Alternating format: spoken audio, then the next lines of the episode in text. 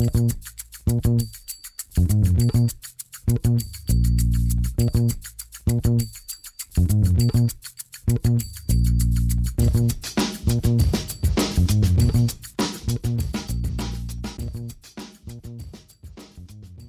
damit hallo und herzlich willkommen zu Football Rausch. Mein Name ist Tim Rausch und an meiner Seite ist wie immer Rahman Ruprell. Hallo Rahman. Hallo Tim. Ja, Rahman, wir sitzen hier nicht um äh, 6 Uhr morgens, sondern um 2 Uhr morgens, weil wir haben uns gedacht, äh, ganz ehrlich, Steelers Seahawks äh, mit Geno Smith gegen Big Ben müssen wir nicht unbedingt machen. Äh, müssen wir nicht unbedingt mit ins Programm nehmen. Ähm, wir können ein bisschen länger schlafen. Unser Schlafrhythmus freut sich. Und wir besprechen einfach alle späten Spiele und natürlich die frühen Spiele und natürlich das London Game. Ähm, ich glaube, das reicht dann auch. Ähm, dann haben wir ein bisschen mehr Zeit für die einzelnen Spiele. Es sind ja auch ein paar Teams in der Bye Week. Deswegen heute nicht das Nachtspiel, ist nicht dabei, aber dafür alle anderen wichtigen Spiele. Und ähm, Rahman, du bist natürlich auch wieder dabei. Wollen wir gleich reinstarten? Ja, ich würde sagen, wir starten gleich rein und ich schlage auch einfach mal vor, dass wir mit dem Spiel reinstanden, was gerade erst vorbeigegangen ist. Und zwar die äh, Patriots gegen die Cowboys. Ich fand tatsächlich auch das beste Spiel des, des Spieltags. Das war sehr spannend, das ging in die Overtime. Äh, die Patriots haben wirklich gut mitgehalten gegen ein sehr starkes Cowboys-Team. Im Endeffekt haben die Cowboys das Spiel gewonnen in der Overtime. Meine Eindrücke, ich muss sagen, ich bin beeindruckt auch von Mac Jones. Also, Mac Jones zwei Touchdown-Pässe. Er hatte, den, er hatte den einen Pick, aber insgesamt, finde ich, wirkt er von allen Rookie-Quarterbacks sehr, sehr reif, am reifsten, würde ich sogar sagen. Ähm, das Patriots-Laufspiel ist äh, wieder da. Es ist, äh, war ja wirklich sehr schwach die letzten Wochen insgesamt, aber ähm, Damien Harris über 100 Yards gerusht, sah ganz gut aus. Und es war ja dann am Ende sehr, sehr wild. Also eigentlich müssen die Patriots ja nur noch die Zeit runterlaufen bzw. passen dann kommt dieser Pick, der dann wirklich äh, im bittersten Moment für Mac Jones war. Trevor Dix ist wieder da. Eine unfassbare Serie. Also, was haben wir jetzt? Sechs Intercep Interceptions, ähm, äh, nee, sechs Spiele, sechs Interceptions, nee, sechs Spiele, sieben Interceptions, so ist richtig, aber sechsmal in Folge auf jeden Fall. Äh, mindestens ein Pick gehabt. Und das turnt halt eigentlich, eigentlich turnt es das Spiel, aber ein, ein Play war, später macht halt Kendrick Bourne in 75er Toucher, weil Trevor Dix äh, in der Coverage, ähm, ja, um es mal hart zu sagen, verkackt. Also er, er unterläuft die Route und berechnet das, den Ball einfach. Der Safety pennt dann auch noch, muss man dazu mhm. sagen. Genau, also es jetzt geht nicht nur auf Dix, aber im Endeffekt äh, war es eine kuriose Sequenz. Und ähm, ja. Ja, mit, mit Trayvon Dix äh, fährt man ja generell Achterbahn. Ne? Ich meine, die einen haben ihn als, als Defensive Player of the Year schon, schon äh, groß geschrieben. Andere sagen, gut, er wird natürlich dafür auch viel in Coverage geschlagen. Das ist halt einfach, es ist halt einfach eine, Gratwanderung zwischen Genie und Wahnsinn mit Trayvon Dix momentan. Ja, tatsächlich. Ähm, das ist ja im Endeffekt bei so, bei so Statistiken äh, oder beziehungsweise nicht Statistiken, sondern Awards wie Defensive Player of the Year, es zählen halt immer die Big Plays. Das ist das, was die Leute interessiert die, keiner, keiner schaut im Endeffekt bei diesen Awards, wie viele Yards hat, er, Yards hat er denn jetzt genau ein Coverage erlaubt. Also ich schaue mir das gerade. Wir schon. Ja, wir schon. Deswegen habe ich mir das auch gerade geöffnet und schaue mir das gerade an. Und es sind halt vor dem Spiel, muss man sagen, in fünf Spielen, ähm, wo habe ich es denn gehabt? 335 Yards, die er in Deckung zugelassen hat. Äh, die Catch-Quote ist gut, also nur 48,7% in seiner Deckung, 19 von 39 wurde auch wirklich gefangen, aber das ist halt genau das, ähm, wie, wie jetzt dieses Play, weil jetzt werden ja nochmal ordentlich Yards dazukommen, allein der Touchdown hat 75 Yards. Ähm, es ist dieses, die, diese Gratwanderung, dass er das Big Play halt machen kann und auch macht, haben wir ja schon oft genug gesehen, aber er lässt es halt auch zu. Äh, Im Endeffekt haben die Cowboys das Spiel gewonnen, die Cowboys stehen super da, 5-1. 5-1 ist doch, ne? Ja, doch, genau, 5-1. Äh, und deswegen läuft es halt gut und dann ist auch zu Recht der, der Frontrunner für den Defensive Player of the Year, auch wenn er Yards zulässt. Ich, ich finde vor allen Dingen ähm, bei den Cowboys, du hast so viele Anspielstationen. Ähm, natürlich, wir wissen alle, äh, Amari Cooper, CD Lamb sind top, aber dass dann halt auch ein Dalton Schultz diese Saison richtig gut spielt, dass ein äh, ähm, Noah Wilson ist es? Oder ist es Noah Brown? Nee, es ist Noah Brown und Cedric Noah Wilson. Brown und Cedric Wilson, äh, so rum. Halt, aber du merkst, relative No-Names vor der Saison äh, sind jetzt wirklich Receiver, die und Tight Ends, die zum Erfolg dieser Offensive beitragen und die auch wirklich gut spielen. Also es ist dann jetzt nicht so ähm, dieses typische, ja, Dak Prescott macht die gut. Nee, ich finde, einen Dalton Schulz äh, und einen Cedric Wilson vor allen Dingen, äh, die kommen auch viel über ihr Route Running, die kreieren Yards nach dem Catch. Äh, das, das, das ist kein, kein Zufall, dass die jetzt gut sind und die sind auch nicht gut, weil, weil Prescott sie irgendwie so viel besser macht, sondern das sind einfach individuell gute Spieler, die man vielleicht vor der Saison nicht so wirklich auf dem Zettel hatte. Absolut, absolut. Also bei den Cowboys läuft, läuft sehr, sehr viel rund insgesamt. Das wäre jetzt eigentlich so ein Spiel gewesen, da haben sie auch Fehler gemacht. Prescott wirft einen Pick, ähm, du scheiterst an der Goal-Line.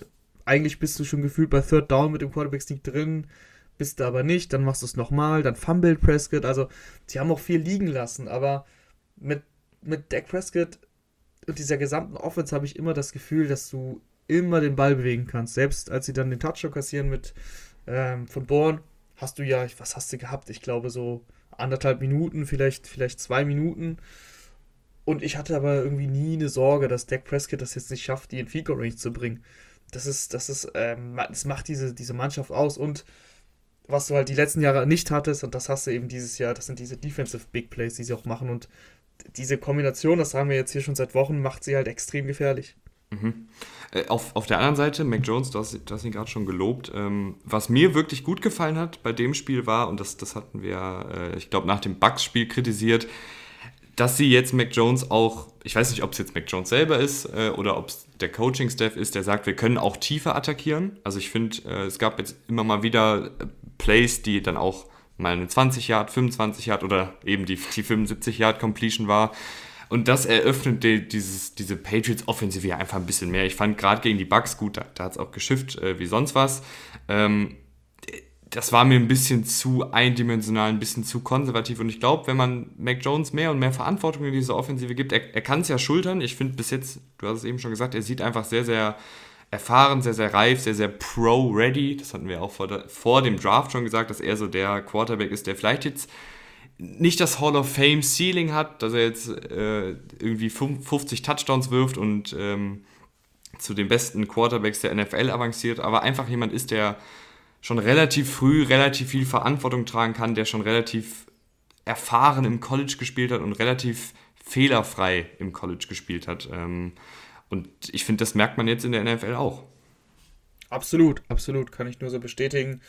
Ähm, bei Mac Jones habe ich einfach das Gefühl, dass er wenig, wenig klare Fehler macht. Also der Pick, ich glaube, diesen, diesen Pick, den wird er nicht so schnell vergessen und das wird, er auch, wird ihm auch nicht so schnell nochmal passieren, weil das war halt wirklich so eine Situation, so, das darf jetzt auf keinen Fall passieren und genau das passiert. Aber insgesamt wenn ich ihm zuschaue und ihn dann mit den anderen Rookie-Quarterbacks vergleiche, wobei man auch sagen muss, dass äh, Trevor Lawrence zum Beispiel heute auch recht gut aussah, ähm, habe ich irgendwie trotzdem, stand jetzt äh, noch das sicherste Gefühl.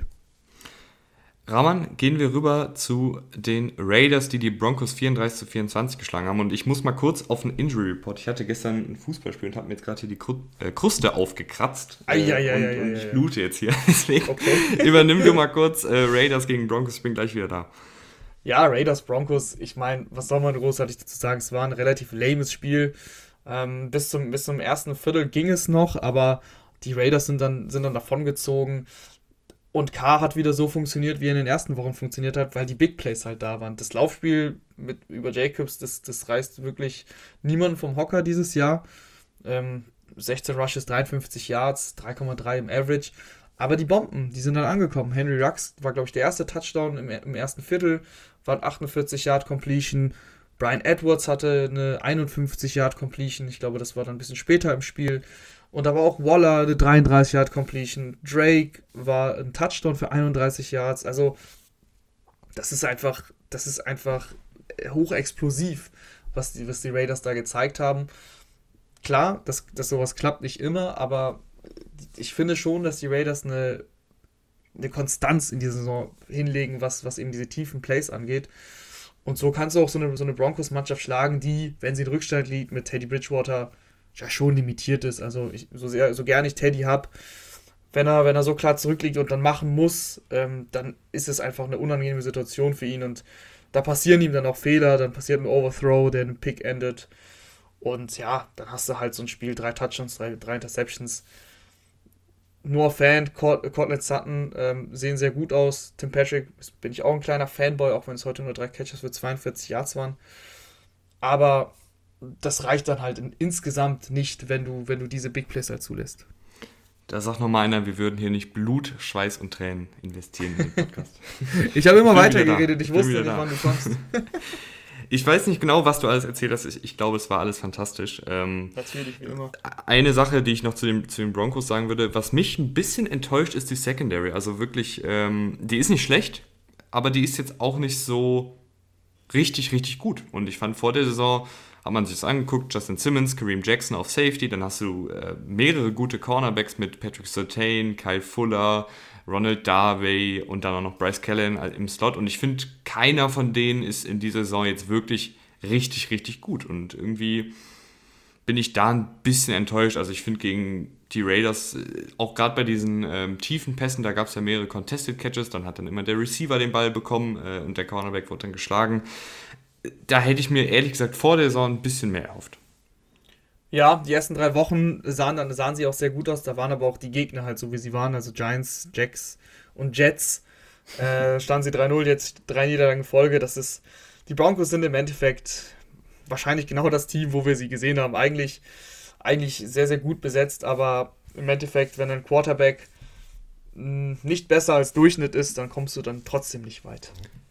Wenn dein Quarterback nicht besser als Durchschnitt ist, äh, verlierst du auch 14 zu 37 gegen die Cardinals. Ist Baker Mayfield äh, nur noch Durchschnitt, Rahman? Ah, das finde ich eine tolle Frage, Tim. Jein. Ich, ich tue mich ein bisschen schwer, mich jetzt so knallhart darauf festzulegen, ob Baker Mayfield nur Durchschnitt ist, aber worauf ich mich festlegen kann, ist, dass Baker Mayfield Stand heute auf jeden Fall kein Top 10 Quarterback ist. Also ob, ob, ob man ihn jetzt an 16, 17 sieht oder an 13, 12, 13, da kann, man sich drüber streiten. Wie auch immer, Baker Mayfield wird es nicht schaffen, aktuell die Mannschaft zu tragen. Das, das, das ist nicht sein Spiel. So spielen die Browns doch eigentlich nicht. Und die Browns hatten einfach extreme Verletzungsprobleme dieses Spiel. Du hast beide Tackles verloren äh, vor dem Spiel. Also äh, Conklin war out und Jedrick Wills war out. Dein Running Back, dein Starting Running Back äh, mit, mit Chubb ist out. Kareem Hunt hat sich dann sogar noch im Spiel verletzt. Das sah auch böse aus. Also Non-Contact Injury musste, musste runtergefahren werden. Wade ist es. Ähm, was genau, also ein bisschen Angst und Sorge hatte ich ja wegen Achillessehne, aber es ist wohl keine Achillessehne. Also die Achillessehne ist nicht involviert. Also mal schauen, was es ist. Wie auch immer, also viele Verletzungen. Und dann, wenn Baker Mayfield dann machen muss mit seinen Backup-Tackles, da hat, da hat sie ihn halt auch ordentlich erwischt. Ne? Wurde fünfmal gesackt. Und dann, dann reicht es einfach nicht, weil die Cardinals, äh, muss man auch sagen, einfach das komplettere Team sind. Ganz klar das komplettere Team stand heute. Mhm. Äh, ich finde, äh, es gibt mehrere Punkte bei den Cardinals, äh, die ich, die ich anmerken will. Also ich glaube, das ist so das Team, über das ich heute am meisten reden werde im Podcast, weil mir da so viele Sachen sehr, sehr gut gefallen. Ähm, ich würde einfach mal in der Offensive anfangen mit dir, Rahman. Kyler Murray geht in diese Partie ohne seinen Quarterback-Coach, ohne seinen Head-Coach, ohne seinen Starting Center, äh, Rodney Hudson, der in Das hat man übrigens gesehen. Mhm. Die, da mhm. waren sehr, sehr viele Miss äh, Snaps und Fumbles und also das hat man ja. gemerkt. Ja, ich finde aber, was man auch gemerkt hat, ist, dass Kyler Murray jetzt einfach diese Offensive komplett dirigiert und, und das einfach unter seiner Leitung gut läuft. Also ich finde, er hat was er nicht nur während des Plays gemacht hat, sondern auch vor dem Play mit den Callouts, wo kommt der Blitz her, äh, was wollen wir schematisch jetzt machen, okay, die Defensive zeigt mir das und das an, ich ändere nochmal den Spielzug, wir machen das und das doch anders. Ich fand das wirklich beeindruckend, äh, was, wie er an der Line of Scrimmage agiert hat, ohne Headcoach im Ohr, beziehungsweise Offensivkoordinator. Ich weiß nicht genau, wie, das bei den Cardinals geregelt ist, wer da die Plays durchgibt, ob das Kingsbury ja, selber macht. macht schon, macht schon. Äh, ähm, aber auf jeden Fall ohne seinen Kingsbury an der Seitenlinie, ohne seinen Center. Ähm, ich fand das wirklich beeindruckend, was Murray äh, vor dem Snap gemacht hat. Und äh, nach dem Snap ist natürlich Kyler Murray diese Saison eh richtig, richtig stark. Mir gefällt auch bei den Cardinals, dass man den Ball verteilen kann. Du hast mit AJ Green einen gestandenen Receiver, der wirklich eine solide Saison spielt, eine gute Option ist. Kirk äh, spielt eine gute Saison. Über Hopkins müssen wir nicht reden. Nur drei Catches, aber zwei Touchdowns gehabt. Ähm, und Ronald Moore wird wirklich gut eingebunden. Ronald Moore hat auch drei, drei Carries bekommen, hat drei Bälle gefangen. Ähm, ich finde es ein bisschen seltsam, dass James Conner als Workhorse Running Back eingesetzt wird, so mit 16 Carries und, und Edmonds hat nur 4 Carries. Also das äh, würde ich mir dann doch schon ein bisschen, bisschen anders wünschen, ein bisschen besser verteilt. Edmonds ist eigentlich für mich der bessere Spieler, aber gut, ähm, es läuft ja bei den Cardinals, die stehen ja 6-0. Und, äh, aber dennoch, also du hast einfach viele Optionen. Du hast im Backfield mit Ronald Moore, den ich ja da einfach mal mit als Option zähle, und noch keiner Murray. Vier verschiedene Spieler, die da, die da den Ball tragen. Äh, Jonathan Ward hat auch vier Carries bekommen, aber ich glaube, das lag an dem Blowout. Also da hat er noch ein bisschen was gekriegt. Äh, das ist einfach schwer für, für gegnerische Mannschaften noch auszurechnen, was jetzt genau passiert. Und mit Murray hast du natürlich diesen X-Faktor. Also Murray kann immer ein Play machen. Ja, die Cardinals, also 6-0 äh, wirkt immer noch sehr krass auf mich. Aber die stehen da völlig, völlig zurecht, da wo sie stehen.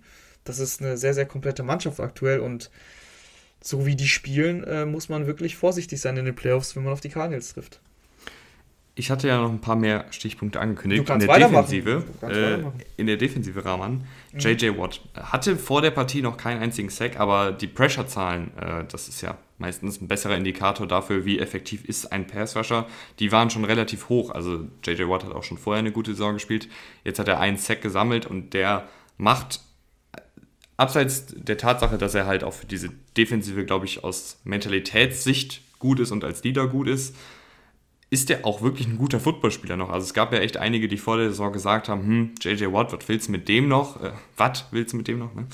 Ähm, aber der spielt wirklich guten Football, der wird da rumgeschoben in der Defensive Line, ähm, wie eine Schachfigur, also wirklich mal als Left End, mal als Defensive Tackle eher aufgestellt.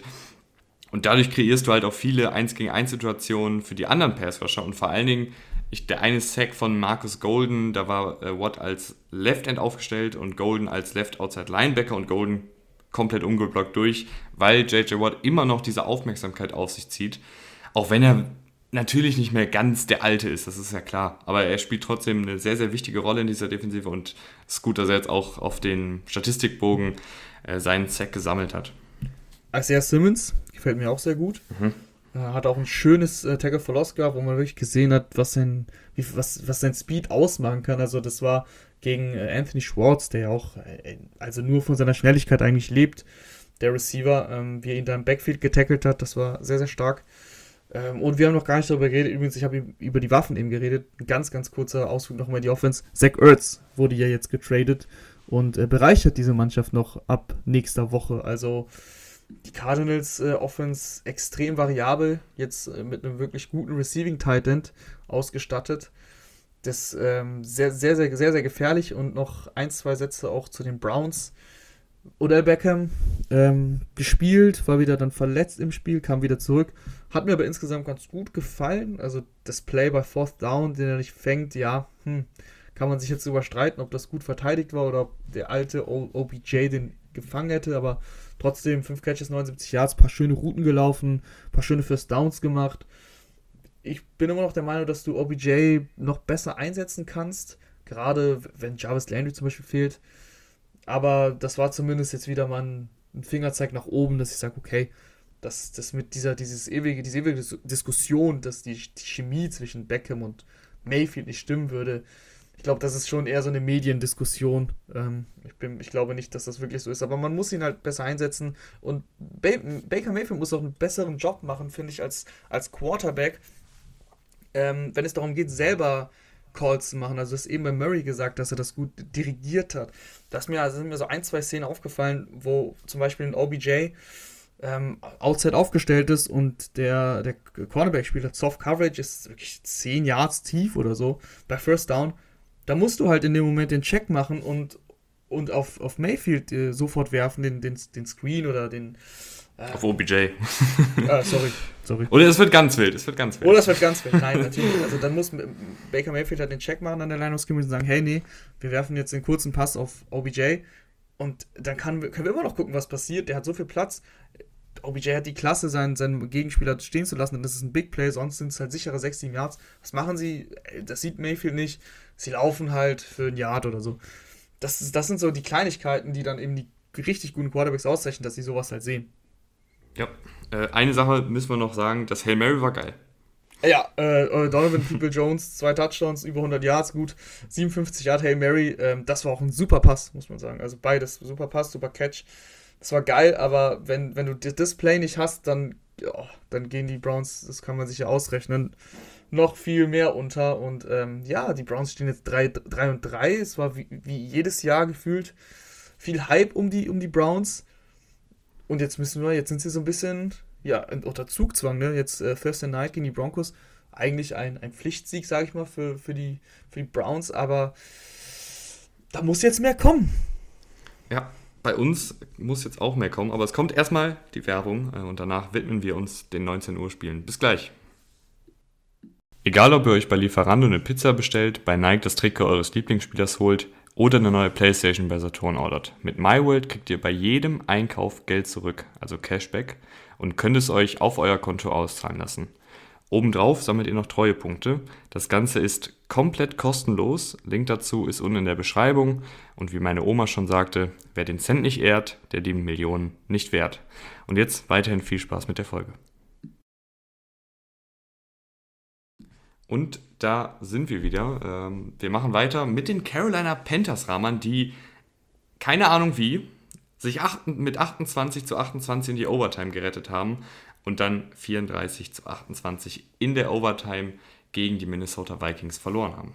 Ja, auch ein irgendwie sehr merkwürdiges Spiel. Also Sam Darnett lange sehr, sehr schwach. Ähm, er glaube ich, erst im vierten Viertel ist er über die 100-Yard-Marke gekommen. Also merkwürdiges Spiel. Merkwürdiges Spiel. Die, die Vikings sind häufig in der Red Zone wirklich dann gestoppt worden von der, von der Panthers Defense. Die sah dann am Anfang vor allem wirklich gut aus.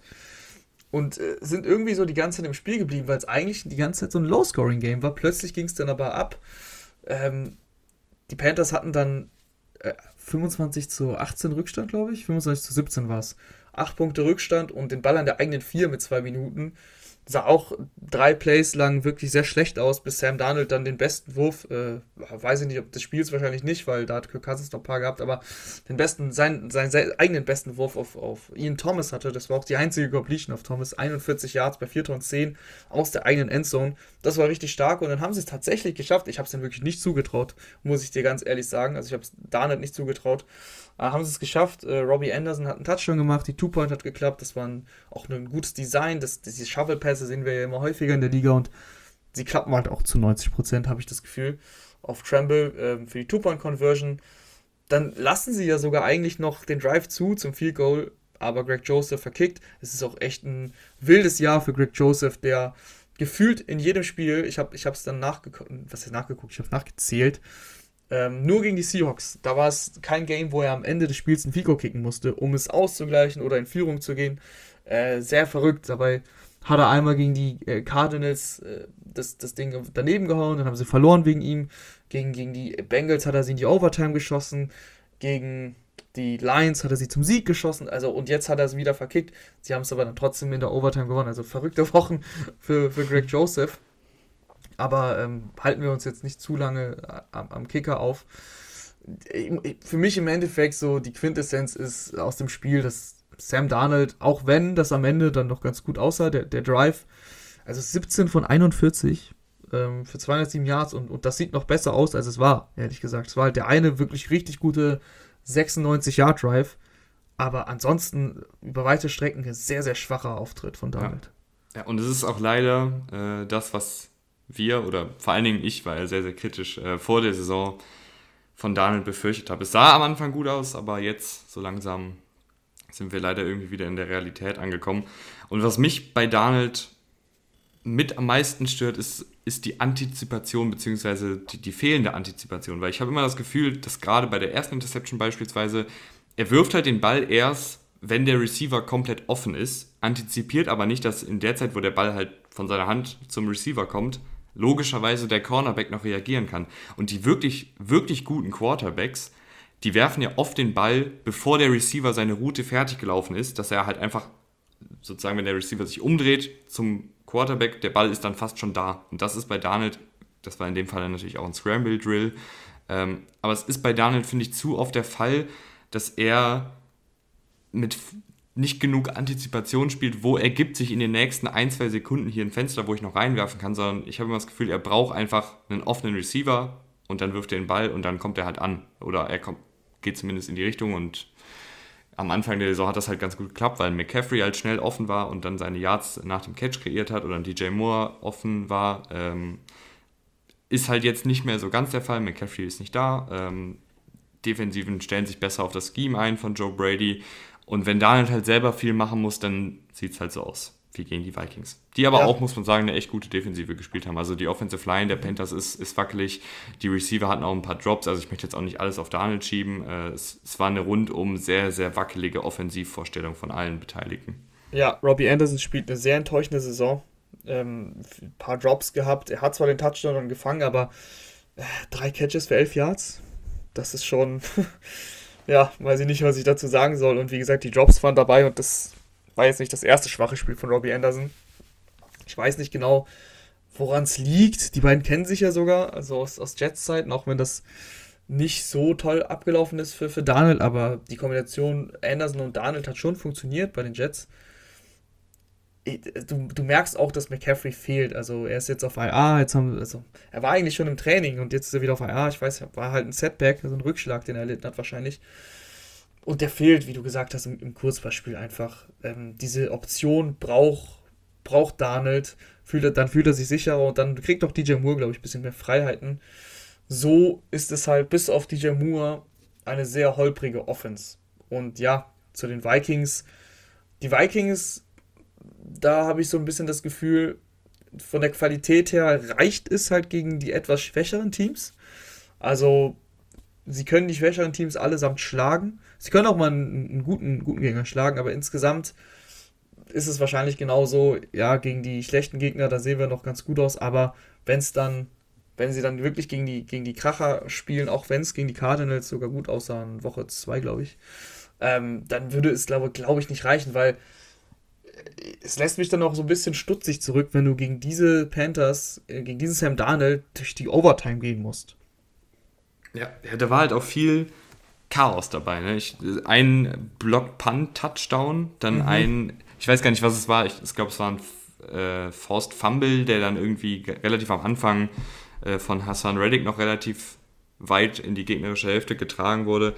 Viel Kurioses, also ich, normalerweise müssen die Vikings das mit dem Spielverlauf äh, deutlich gewinnen oder mit der Qualität, mit dem Qualitätsunterschied in dem Falle. Man muss natürlich sagen, äh, KJ Osborne, der den entscheidenden Touchdown gefangen hat, starke letzte zwei Drives gespielt. Also plötzlich war KJ Osborne der Nummer 1 Receiver, hat sie in Fico nicht gebracht, sie haben das Fico verschossen, dann gehen sie in die Overtime, dann fängt er einen ganz, ganz wichtigen Ball bei Dritter und Drei, ja und äh, zwei, drei Plays später fängt er dann auch noch den Touchdown für, für 27 mhm. Yards. Das war, äh, muss ich sagen, Hut ab und das ist ja für die Vikings brillant, wenn sie jetzt wirklich eine verlässliche Nummer 3 Option haben weil das Adam Thielen und Justin Jefferson ihr Ding machen, haben sie wieder gemacht. Ne? Elf Catches für Thielen und ein Touchdown, acht Catches für Jefferson. Delvin Cook 29 Carries für 140. Also das, die, die drei funktionieren sowieso, aber ist auf jeden Fall super, wenn jetzt dann noch ein, noch, noch ein weiterer Receiver kommt oder noch eine weitere Option, ähm, damit die Vikings einfach eben nicht so einfach auszurechnen sind, weil meistens ist es ja klar, okay, Thielen, Cook, Jefferson, aber wenn du wie gesagt dann noch mit Osborne noch jemanden hast, der wirklich dann gute Plays gemacht hast. Ähm, ja, die Vikings äh, stehen jetzt 3-3 nach 1-3. Äh, Finde ich immer noch alle Chancen in der NFC. Und von der Qualität her, ich glaube halt, wie gesagt, der, der, der Schedule ist hart, aber wenn sie, sie gewinnen halt meistens schon diese Spiele, die sie gewinnen müssen. So eben Panthers, Lions. Und da könnte es schon für eine Wildcard reichen. Los Angeles Chargers verlieren super eindeutig äh, im vorher angekündigten Spiel der Woche 6 zu 34 gegen deine Baltimore Ravens, Rahman. Ja, äh, tolles Spiel. Nee, Spaß beiseite. Also, komisches Spiel. Komisches Spiel. Die Ravens äh, haben gut losgelegt über, über Murray, der einen Touchdown gemacht hat. Aber es ist passiert. Ich habe es lange gefordert. Es ist passiert. Devonta Freeman hat mehr Touches gesehen als sonst. Und Devonta Freeman hat vor allem neun Carries gesehen. Murray auch neun, Bell acht. Also, das haben sie gut aufgeteilt. Und äh, natürlich hatte Devonta Freeman die meisten Rushing Yards. Also verstehe mich nicht falsch, nicht, dass ich ein riesen Devonta Freeman-Fan bin, aber Latavius Murray, auch wenn er einen Touchdown hatte, das lasse ich nicht gelten. Das sieht einfach so unexplosiv aus. Und du hast mir auch letztens einen schönen Stat geschickt. Das war so eine schöne Grafik, ähm, wo verglichen wurde irgendwie die explosive, die Quote, wie explosiv ein Running Back ist und äh, wurde gegenübergestellt mit irgendwie Forced Missed Tackles. Etwas kompliziert. Typische Tim-Statistik. Genau, typische Tim-Statistik. Ich versuche es einfach zu erklären. Im Endeffekt geht es halt darum, wie explosiv ein Spieler ist und wie viele Tackles er, mm, also wie viele Tackles er quasi bricht. Und ja, im Endeffekt war Latavius Murray wirklich, schlechter ging es nicht. Er war der schlechteste Running Back von allen mit Abstand. Äh, das hat einfach nur bestätigt, was ich, was ich halt auf dem Feld gesehen habe. Und ja, ich finde es cool, dass Freeman eben die, die Snaps jetzt bekommen hat. Und ja, es war eigentlich, eigentlich ging es ja um das Quarterback-Duell Herbert und, und Jackson. Beide hatten jetzt nicht äh, das Megaspiel. Lamar zwei Picks, äh, Herbert hatte ein Pick, beide Picks. Also ich habe den zweiten Lamar-Pick nie gesehen, leider, weil es in der Red Zone nicht gezeigt wurde. Aber ähm, der erste sah nicht gut aus, bei Herbert genauso wenig. Nur das Ding war, dass die Ravens halt eben diesen Vorsprung die ganze im Rücken hatten, häufig dann ähm, den Ball der, der gegnerischen Hälfte schon bekommen, weil die Chargers irgendwann dann relativ früh dann bei den Fourth Downs aggressiv waren, das aber nie geschafft haben, weil, und jetzt muss ich wirklich mal sagen, endlich die Ravens auch gute Defense gespielt haben. Das hat mir immer ein bisschen gefehlt die letzten Wochen. Also das war wirklich da.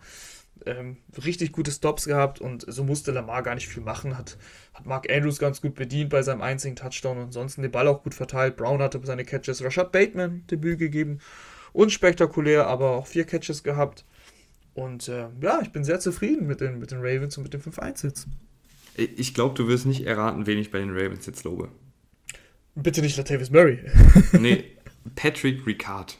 Ja, natürlich, unser der, Fullback. Der, der, hat mir wirklich, der, der Raman, du, kann, du kannst jetzt äh, Witze über Fullbacks machen. Nein, der, nein, Patrick Ricard der hat mir wirklich super. gefallen. Also der wirklich, hat mir wirklich richtig gut gefallen.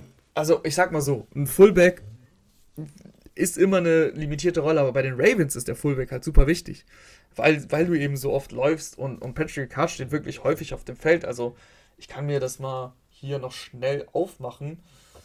Die, die Snap-Counts der Ravens. Also ich, kann, ich kann währenddessen schon mal sagen, warum er mir gefallen hat, weil äh, Rahman hat es ganz richtig gesagt, er steht bei den Ravens generell häufiger auf dem Feld.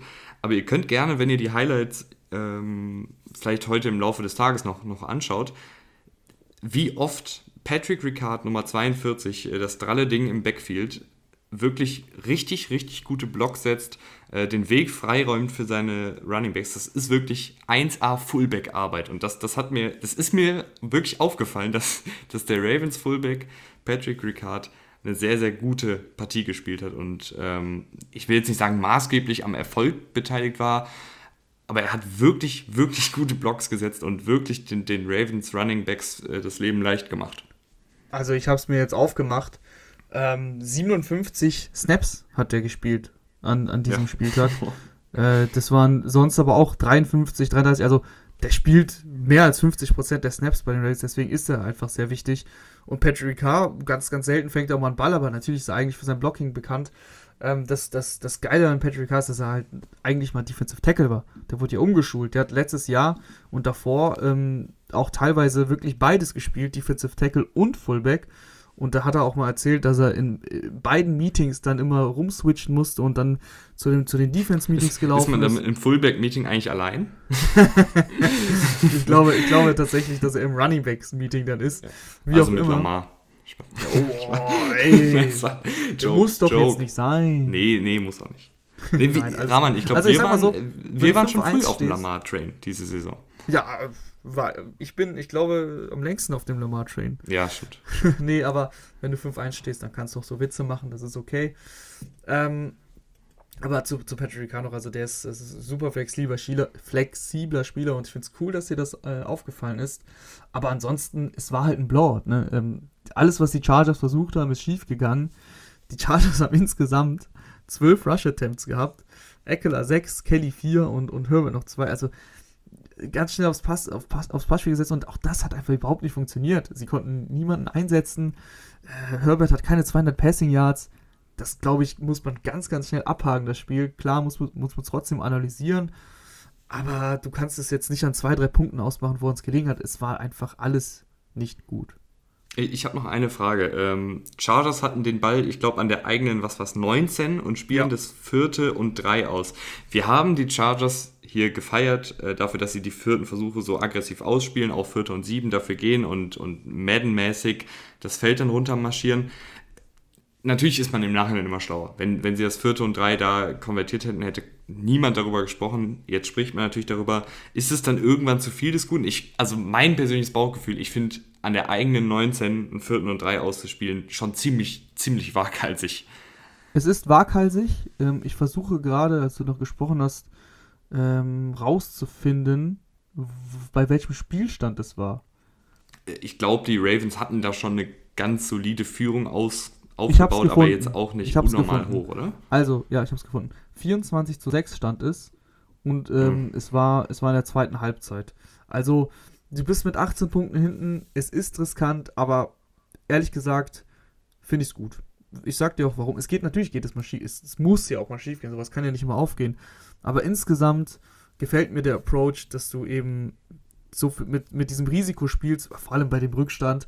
Was hast du noch großartig zu verlieren bei 24-6 auswärts bei Baltimore? Das ist, die Ravens sind auch wirklich eine Mannschaft, wenn die einmal so in Führung sind, das ist einfach schwierig, das zu drehen, weil sie eben so gut im Laufspiel sind. Also, da, also Lamar hat jetzt bewiesen, dass er auch Rückstände aufholen kann, darüber müssen wir ja nicht diskutieren, aber trotzdem ist ja eine große Stärke, dass er quasi in Führung noch, noch viel besser ist, weil ähm, sie das Spiel so kontrollieren können. Und deswegen verstehe ich das total, wenn du das, wenn das riskierst bei 18 Punkten Rückstand in der zweiten mhm. Halbzeit. Du musst, du brauchtest irgendwas. Du, also, Staley hat einfach alles probiert, irgendwie Momentum zu bekommen, aber es hat halt einfach nicht geklappt, weil nichts geklappt hat. Selbst der, also der, ich habe es letzte Woche schon gesagt, ne, und äh, ich denke es mir schon seit ein paar Wochen, letzte Woche habe ich es hier im Podcast gesagt, Christian Vicencio oder wie er heißt, der Kicker der Chargers. Ich frage dich nochmal, Ole. Ich weiß, Ole, du hörst uns zu. Was macht der bei den Chargers? Was qualifiziert ihn da? Die kicken kein Field Goal. Ich meine, das war jetzt auch nicht das Spiel dafür, Field Goal zu kicken, wenn du so hoch äh, in Rückstand bist. Und den Extrapunkt hat er wieder nicht mal ans Netz gehauen. Also der ist wieder neben dem Netz gelandet. W warum ist der da noch? Sie haben überhaupt kein Kicking-Game. Äh, also, nicht, dass das jetzt hier irgendwas heute was ausgemacht hat, aber ich verstehe es nicht. Raumann, äh, wir haben noch sechs Partien offen. Ich würde sagen, wir gehen in den Two-Minute-Drill, weil es waren die letzten sechs, die hier noch offen sind, sind nicht ganz so spektakulär. Angefangen mit den Packers, die sehr souverän 24 zu 14 gegen die Chicago Bears gewinnen. Ja, sehr souverän. Souverän. Also sehr souverän ist mir ein bisschen, ein bisschen zu viel. Ähm, was soll man, was soll man zu dem Spiel sagen? Irgendwie die, die, die Bears, die Bears, also ich weiß nicht, ich, ich, ich weiß nicht, ich werde nicht lau aus Justin Fields ein bisschen. Vielleicht kannst du mir helfen. Ich finde, er ist so ein bisschen, ich finde, hört sich jetzt dumm an, aber er ist ein College-Spieler in, in, der NFL. Mhm. Liegt, liegt vielleicht auch daran, dass er äh, erst sechs NFL-Spiele ähm, bestritten hat. Aber ich finde, man merkt einfach noch, dass es hier und da, klar, ist ein schöner Wurf dabei, aber dann auch viele einfache Sachen, die halt nicht gut laufen. Wir haben eben über Mac Jones gesprochen, der halt die einfachen Sachen gut macht, der relativ fehlerfrei spielt, der auch die Offensive schon dirigieren kann. Das würde ich bei Fields sagen, ist einfach noch nicht so der Fall. Also du hast, finde ich, ein bisschen zu oft, dass er zu lange noch an seinen Reads kleben bleibt, dass er bei den RPOs zu lange braucht und dadurch dann die Illegal Man Downfield Strafe kommt, weil die Offensive Liner bei der RPO natürlich nach vorne gehen und du darfst ja als Offensive Liner nicht zu weit nach vorne gehen, weil dann bist du ein Illegal Man Downfield und deswegen muss die RPO immer schnell passieren. Also entweder du gibst den Ball an den Running Back oder du wirfst halt schnell, aber du kannst halt nicht, das ist ja kein Play-Action-Pass, also du kannst dann nicht den, die Angabe, Abgabe an den Running Back unterlassen und dann noch einen Receiver suchen, aber dann den Ball halt fünf Sekunden halten, sondern du musst den Ball halt schnell loswerden. Und das sind halt so einfache Fehler, die ihm da noch unterlaufen. Und ich finde auch, er wird mir immer noch zu wenig in, ins Laufspiel eingebunden. Er ist ja ein mhm. flinker, flinker Spieler. Ich, ich mhm. würde da hier und da einfach nochmal häufiger Read Options reinstreuen. Ich fand das gar nicht so schlecht, was die Fortinanders letztes Jahr, äh, letztes Jahr, letzte Woche äh, mit Trey Lance gemacht haben. Irgendwie da so ein Mittelmaß finden. Ich glaube, das würde ihm auch einfach nochmal ein bisschen mehr mh, hm, ja, Selbstvertrauen klingt jetzt auch so, als wäre er jetzt irgendwie so abgeschlagen, aber ich glaube, das würde ihn einfach in ein bisschen besseren Rhythmus bringen, wenn du ihn einfach ab und an mal äh, loslaufen lässt. Ja, also genau, mein, meine Frage war auch so, ist es, ist es nur Fields oder ist es auch Coaching, was halt und was halt nicht passt? Und ja, wir haben ähm, Matt Nagy schon häufig hier kritisiert. Aber genau, wie du schon gesagt hast, also du merkst es Fields vielleicht noch am krassesten an insgesamt, eben dass er, dass er ein Rookie ist. Und ähm, die, es ist extrem schwerfällig, den Bears zu, zuzusehen, finde ich. Einfach, es ist sehr, sehr viele Kleinigkeiten, die da, die da nicht, die da nicht ähm, gut gehen. Und es tut halt auch weh, wenn so ein Allen Robinson einfach völlig frei dann nicht gesehen wird von äh, Justin Fields und Justin Fields scrambled dann und du in der Wiederholung siehst, wie komplette Busted Coverage ist und aber ja gut, da kommt halt der Ball nicht. Allen Robinson 4 Catches, 53 Yards, also das ist ja gefühlt noch ein Wert, der gut für ihn ist dieses Jahr. Und äh, mhm. das hört sich, also ihr, ihr merkt es, das kann ja nicht sein, dass so ein Receiver wie Allen Robinson da einfach nicht mehr, mehr fangen kann und das, das tut weh. Aber ja, Aber auch da finde ich, auch da finde ich, kann man ihn ja dann, dann stell ihn halt ab und an mal ins Slot auf und gib ihm einfach zwei, drei Pässe. So, genau, weißt du, das, genau. das ist ja dann, man kann ja auch Pass Completions mehr oder weniger schemen. Du kannst ja mal so einen 5-Yard-Pass mit Robinson schemen, dass er einfach mal ins Spiel eingebunden wird, häufiger. Ja, genau. Also es ist im Endeffekt eine Mischung. Coaching ist auch nicht gut und ähm, Justin Fields merkst du aber eben auch an, dass er halt wirklich noch Zeit braucht. Äh, und auf der anderen Seite die Packers, ja, mehr, mehr, mehr oder weniger souverän. Sie haben sich schon ein bisschen schwer getan, fand ich. Lagen ja auch am Anfang dann in Rückstand. Ähm, aber ja, dann hat Aaron, Aaron Rodgers im, zum richtigen Zeitpunkt äh, einen richtig guten Drive hingelegt, den dann auch selber äh, komplettiert mit dem, mit dem Touchdown und dann auch mal äh, die Muskeln spielen lassen. Ich weiß nicht, ob du es gesehen hast. Mhm. Aber er hat ja dann noch zu den äh, Chicago-Fans gerufen, äh, was hat, I still own you, hat er, hat er gerufen. Also er ist ja wirklich gegen die Bears, hatte eine sehr, sehr gute Bilanz. Ich habe jetzt nicht die Statistik offen, aber sehr, sehr, sehr, sehr gute Bilanz. Und ja, da musste er erst nochmal, da musste er nochmal ein bisschen flexen.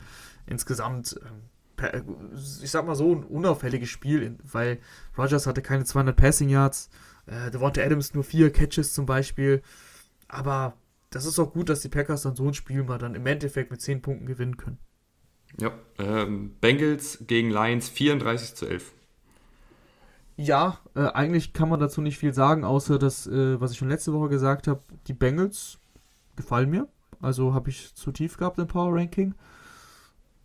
Vor allem, weil sie mittlerweile so gut sind, dass sie das gleiche Phänomen, was ich bei den Vikings hatte, vor allem dann so die schlechteren Gegner dann auch mal so wie Detroit klar schlagen. Also wirklich. Mhm nicht mal den Hauch einer Chance haben sie Detroit gelassen und so, das erwarte ich mir dann auch von so einem Bengals-Team, dass sie dann, äh, das ist ja häufig so, dann hast du so Teams, die, die mal überraschen, aber dann gegen so einfache, einfache, vermeintlich einfache Gegner dann irgendwie nichts auf die Kette kriegen. Nee, die Bengals haben von vorne bis hinten ein sehr, sehr gutes Spiel gemacht.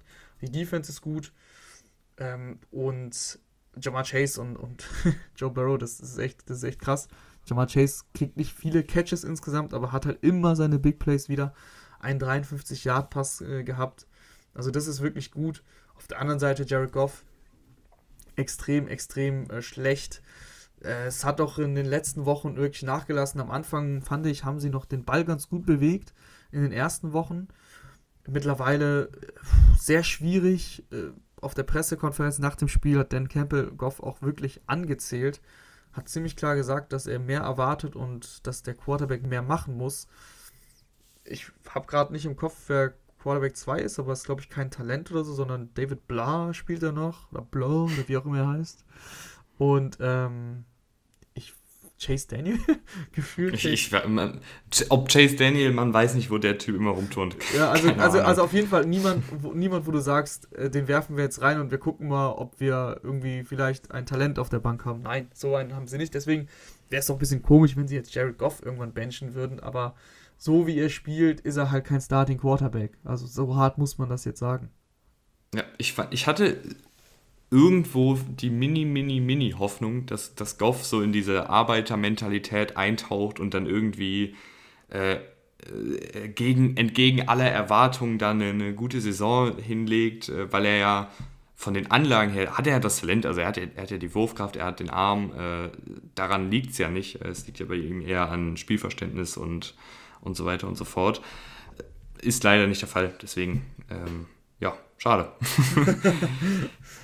Aber, aber ein anderer Quarterback, der im selben Draft einen Pick später gewählt wurde, der spielt eine heimlich ganz solide bis vielleicht sogar gute Saison mit Carson Wentz Ja. für die Indianapolis Colts. Ist mir ein bisschen 31 zu zu viel. 3 gegen die Texans. Also gut ist mir ein bisschen zu viel, aber die letzten zwei Wochen waren wirklich gut. Das muss man sagen. Gegen die Ravens war es äh, gut, äh, sogar sehr gut fand ich. Gegen die Texans, ähm, das ist ein bisschen wie mit den Lions. Das ist halt, kann man das wirklich so bewerten, den Auftritt gegen, gegen die Texans oder gegen die Lions? Es fällt einem schwer, weil es einfach beides, ähm, also die Texans und die Lions, äh, schwer, schwer ist, den NFL-Niveau zu attestieren. 31 zu 3.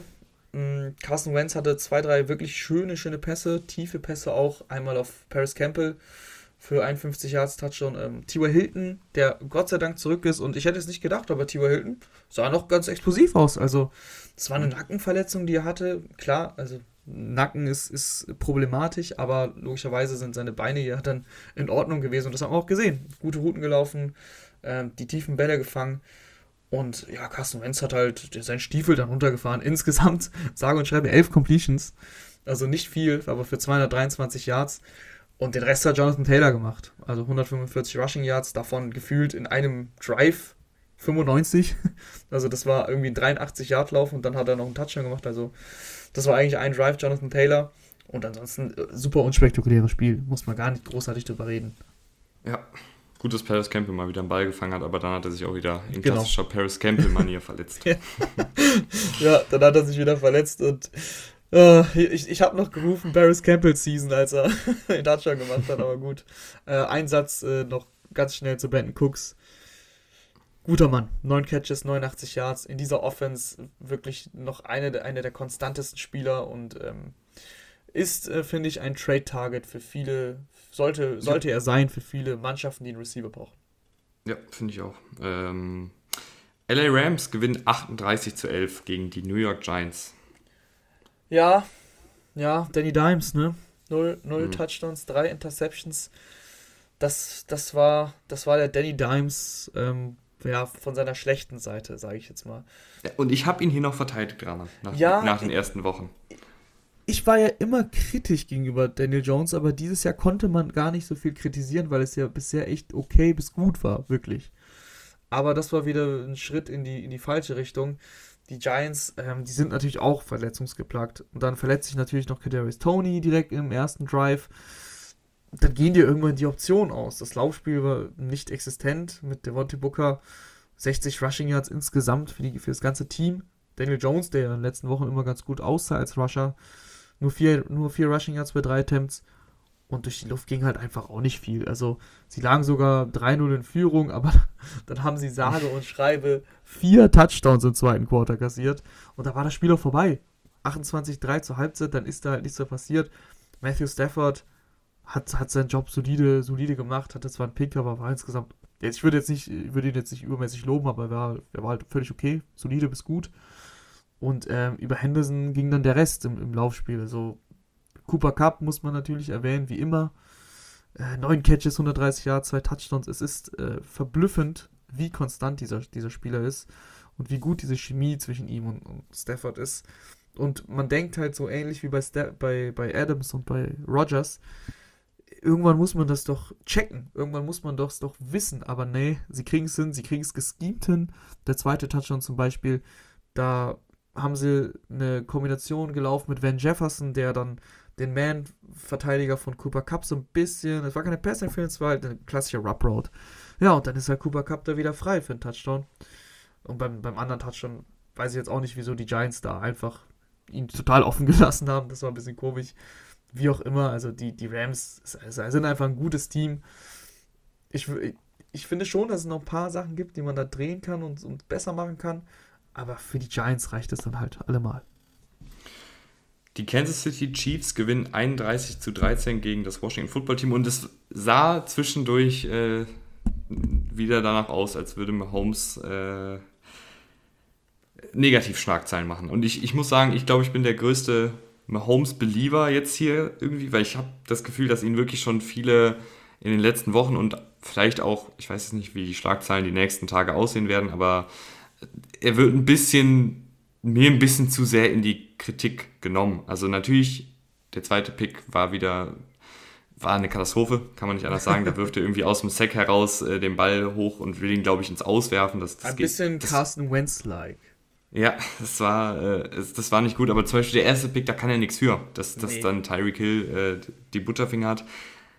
Und insgesamt vertraue ich einfach dieser Chiefs-Offensive und auch Mahomes logischerweise viel zu sehr, als dass ich hier irgendwie von einer Mahomes-Krise oder Chiefs-Offensiv-Krise oder sonstigem spreche. Ich glaube, was, was bei Mahomes jetzt die letzten Wochen einfach war, die Turnover waren da, die Siege waren nicht da, die Defensive war auch nicht da.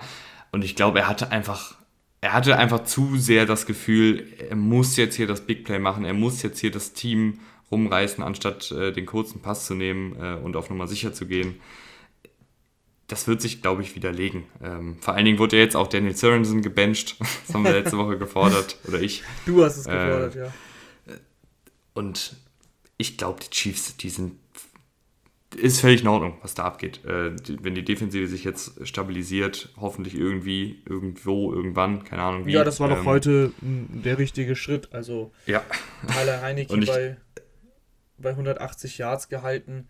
Ähm, das Laufspiel, ja, 94 Rushing Yards insgesamt. Gibson und, und McKissick haben sich das ziemlich fair aufgeteilt, die Yards. Und das war doch heute, obwohl die Chiefs wieder alles unternommen haben in der ersten Halbzeit, um, um schlecht äh, dazustehen und, und wieder zig Turnover in der, in der Red Zone, auch in der Scoring Range. Mahomes eben mit diesen zwei Picks. Ähm, da gab es noch ein Fumble, glaube ich, von, von Hardman. Also, oh, da, sie haben wieder versucht, sich ins eigene Bein zu schießen, aber dann in der zweiten Halbzeit war das sehr souverän. Und damit sind die Chiefs, also klar, die, Washington ist dies Jahr auch nicht der Gradmesser, so wie wir es gedacht hätten. Aber die Chiefs hatten auch ein unfassbar schweres Auftaktprogramm. Also, was die schon jetzt für Gegner alles hatten in den, in den ersten fünf Spielen, da kommt jetzt, da kommt jetzt auch einfach, da kommen jetzt Gegner wie Washington, wo du dann halt auch leichter deine Siege einfährst und die Turnover, äh, irgendwie ist es, ist es viel, aber irg irgendwo sind Turnover immer noch auch ein bisschen Glück und Pech. Und ich bin auch der Meinung, dass das halt eine positive Regression quasi gibt irgendwann bei den Chiefs dass dann, dass dann nicht jeder, jeder Ball, der ein bisschen unnötig geworfen ist von Mahomes, abgefangen wird, dass nicht jeder Drop eine Interception ist. So wie jetzt die letzten zwei Wochen. Hill hat zwei, zwei Drops in den letzten zwei Wochen, beides Picks, einer sogar für sechs gegen die Bills. Das wird auch wieder nachlassen. Die Jacksonville Jaguars fahren den ersten Saisonsieg gegen die Miami Dolphins ein, die absolut in der Krise sind, Raman. 23 zu 20 für die Jaguars in London. Dabei sah Tour bis auf die Interception, wo der Arm nicht so ganz mitgemacht hat, ähm, fand ich gut aus. Also mhm. hat, hat, die, hat die Dolphins gut über das Feld geführt. Die Touchdowns sind ein bisschen ausgeblieben, da müssten sie zweimal dann viel kurz kicken aus relativ kurzer Distanz. Aber meine, also meine Kernthese im Endeffekt nach dem Spiel ist, dass diese O-Line, also es ist auch nichts Neues, ne? Wir, wir schauen es uns jede Woche an und es verbessert sich nicht. Und gerade im Laufspiel, gerade das Laufspiel brutal ungefährlich und da muss Tour halt alles selber machen. Ja, das ist dann einfach auch, auch schwierig und undankbar für, für Tour. Wie gesagt, der für mich sonst eigentlich ein gutes Spiel gemacht hat. Ähm, die, die natürlich jetzt überhaupt nicht da sind, wo sie sein wollten. 1-5 steht die Dolphins jetzt da. Das ist jetzt schon eine verlorene Saison. Jetzt muss man schauen, äh, wie es weitergeht. Also für mich, wie gesagt, war es gute Ansätze von Tour und ich bin da auch optimistisch, aber da muss, da muss auch insgesamt im Kader, in der Offensive viel passieren. Also viel äh, Jalen Waddle kurz gesucht. Äh, Mike Gesicki sah sehr gut aus im, im Passspiel, aber ansonsten fehlt auch einfach die Qualität in der Offensive. Also klar hast du Fuller geholt, aber der hat gefühlt erst ein Spiel gemacht, weil er immer verletzt war. Äh, Devontae Parker hat sich auch verletzt, hat auch noch überhaupt in dieser Saison fast nichts getan. Also ist einfach insgesamt eine sehr, sehr schwierige Situation bei, in Miami. Auf der anderen Seite die Jaguars, ähm, James Robinson ist wirklich eine absolute Granate. Da fragt man sich ja noch, warum man heutzutage noch Running Backs in der ersten Runde draftet. ähm, ich finde, der, der, ist wirklich der Hammer. Also ja, ich, ich auch die Art und Weise, wie, auch die Art und Weise, wie er äh, Yards auf eigene Faust kreiert, finde ich bei ihm wirklich sehr, sehr gut. Ja, der wird im Backfield mhm. getackelt mhm. und macht dann noch fünf Yards, also macht ja. dann noch zwei Yards plus sogar. Also. Und Trevor Lawrence ich würde sagen, wieder eine, eine, solide bis gute Partie. Äh, er zeigt halt Woche für Woche immer mal in so zwei, drei Plays, was er halt für ein Talent hat. Dann hat er aber auch wieder zwei, drei Plays dabei, wo man sich denkt, hm, war jetzt nicht so doll, äh, gerade wenn man das ganze Spiel sich anschaut äh, und nicht die Highlights. Alles in allem sind die Jaguars, ich glaube, man kann schon sagen, dass die mit Lawrence in guten Händen sind. Ja. Jetzt auf längere Sicht. Ja, doch, doch. Du, du, also gerade die letzten drei Wochen sogar, finde ich, sieht man schon ganz klar, dass es bei, bei Lawrence nach oben geht. Die, die Formkurve zeigt ganz klar nach oben. Ähm, natürlich braucht Jacksonville Zeit. Sie, sie, haben endlich mal ein Spiel gewonnen nach 21 Partien. Wie lange das genau dauern wird, ist schwer zu sagen, aber, aber das, ist, das ist schon okay, was da, was da passiert. Die ganze Urban Meyer-Thematik muss man auch irgendwo jetzt mal beiseite kehren und, und schauen, wie sich, das, wie sich das alles entwickelt, äh, rein sportlich. Äh, noch eine, eine Personalie, äh, Jamal Agnew muss ich, muss ich loben, mhm. der sich wirklich macht als Receiver. Also ja, das ist ja so die, die, die Allzweckwaffe der, der Jaguars. Ich glaube, der kam in die Liga als Cornerback, deswegen trägt er auch mhm. die 39. Äh, hat aber irgendwie nicht gereicht. Dann wurde er mal immer wieder so bei Gadget-Plays eingesetzt in der Offense als Returner. Ich meine, der hat den 109 Touch, äh, 109 Jahr Touchdown gemacht nach dem Missed Field Goal äh, vor ein paar Wochen aber jetzt äh, wirklich auch als Receiver eingesetzt, auch wegen Verletzungen. Und auch heute 5 Catches, 78 Yards. Ähm, schon letzte Woche, vorletzte Woche ein paar gute Plays gemacht. Gefällt mir gut, vor allem auch wie er, wie er Routen läuft und so. Das äh, sieht gut aus. Ja. Und weißt du, was auch gut aussieht? Rahman, mein Bett. Meins übrigens und, auch. Also, das ist ja wirklich, normalerweise machen wir das hier um äh, halb sechs oder so und bis halb sieben. Und das tut auch irgendwie heute mental für den Kopf gut, dass ich mich jetzt ins Bett legen kann, noch Sunday Night Football gucke, aber jederzeit einfach einschlafen kann und nicht weiß, oh no, ich muss hier noch warten, bis wir aufnehmen. Bis nächste Woche und vielen, vielen Dank fürs Einschalten an alle da draußen, die jetzt noch äh, dran sind. Wir freuen uns, wenn ihr auch nächste Woche einschaltet. Bis dann. Bis ciao. dann. Ciao, ciao.